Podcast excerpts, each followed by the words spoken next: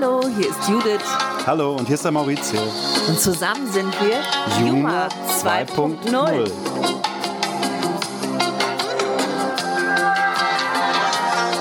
Wir begrüßen euch zur vierten Folge von Juma, der Podcast, der sieben Folgen hat. Am siebten Tag der Woche. Sieben Minuten lang. Jetzt sind wir wieder da. Ja, mit den sieben Minuten haben wir es ja jetzt nicht ganz so ernst genommen oder genau genommen. Das ist der Rahmen. Das ist der Rahmen. Ungefähr. Ab und zu ist man mal drüber oder drunter. Manchmal muss man eben einfach noch einen Satz zu Ende sagen. Den Rahmen sprengen. Genau. Ich habe Kunst im öffentlichen Raum, Public Art, äh, als Thema mit reingebracht. Und da möchte ich mit dir, weil wir Bochumer sind, zum Thema Richard Serra Terminal sprechen. Weißt du was darüber?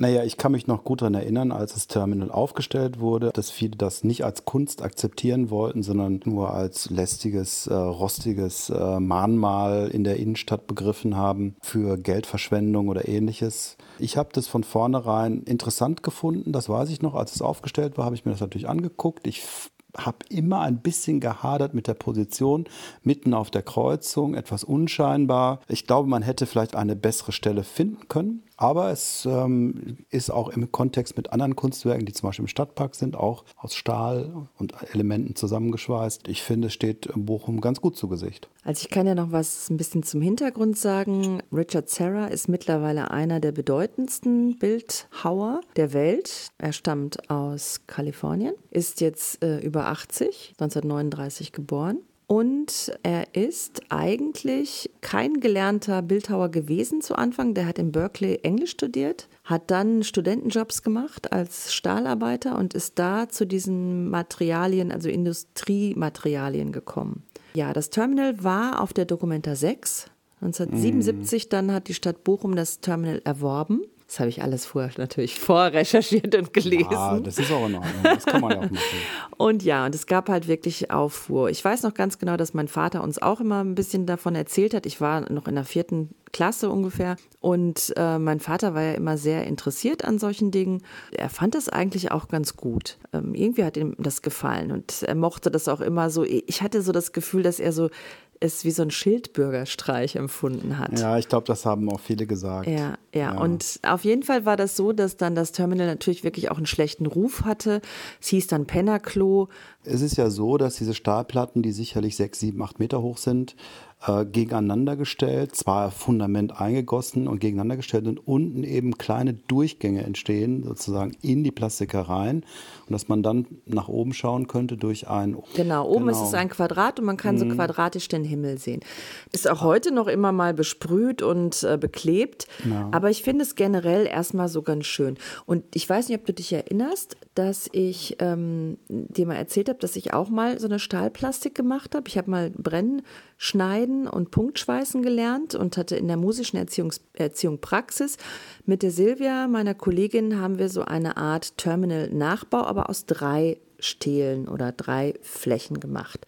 Ja, wir waren da so ein bisschen so in der Idee, das nachzuvollziehen. Aber ich habe das, glaube ich, nie gesehen. Das habe ich als Foto. Ah, okay. Ich habe ein Foto davon ja. und das ist später verkauft worden für eine Solaranlage in Wattenscheid für irgendeine Schule. Hast du das Foto noch? Hm, das habe ich noch. Das können wir als äh, Bild einstellen für unseren Podcast. Ich weiß aber nicht, wo das jetzt ist. Müssen wir suchen. ja, aber es ist auch sehr, sehr lange her. Also die Kunst im öffentlichen Raum, und das war mein Thema, was ich mitbringen wollte. Jetzt haben wir so einen langen Ausschwenker zu Richard Serras Kunst gemacht. Letztendlich wollte ich aber sagen, dass es wahnsinnig viel Kunst im öffentlichen Raum gibt.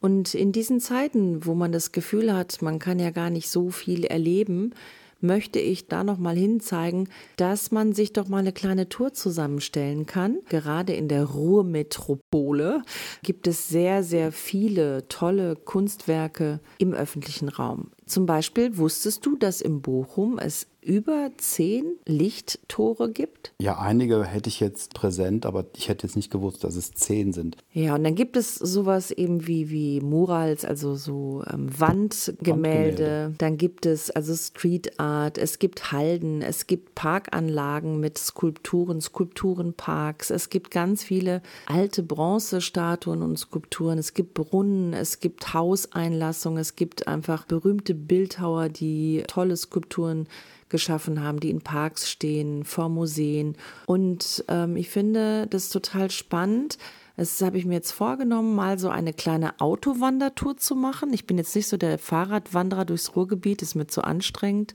Man kann natürlich auch einen Teil mit dem Fahrrad, mit den öffentlichen machen, mit E-Rollern oder so. Und dann nimmt man sich so einen Kaffee mit in der Thermoskanne und ein Stückchen Kuchen. Und dann schaut man sich mal so fünf, sechs Kunstwerke an, macht so eine kleine Tour, setzt sich irgendwo aufs Bänkchen, wenn es regnet, in irgendein Auto und am besten in sein eigenes natürlich.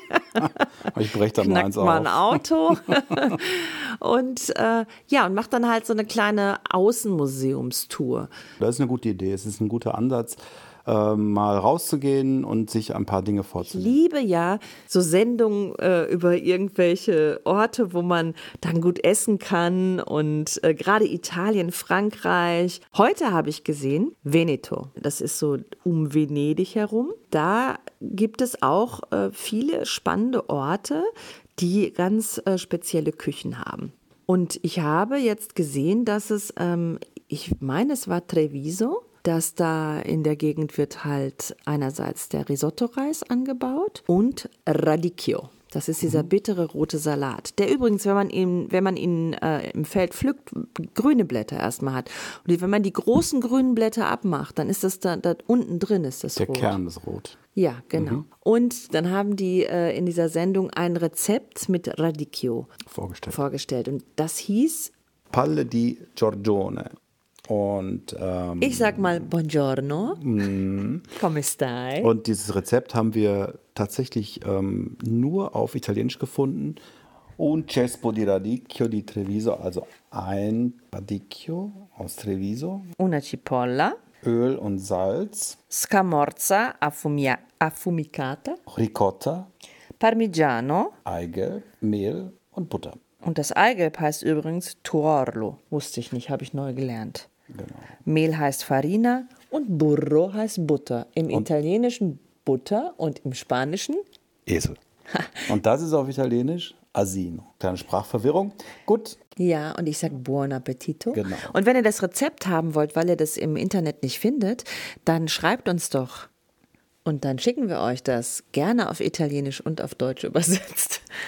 Ja, sonst habe ich eigentlich nicht mehr so richtig viel. Also Folge 4 hatte ich mir schon den Kopf zerbrochen. Ist ja so eine Art Bergfest, ne? stimmt.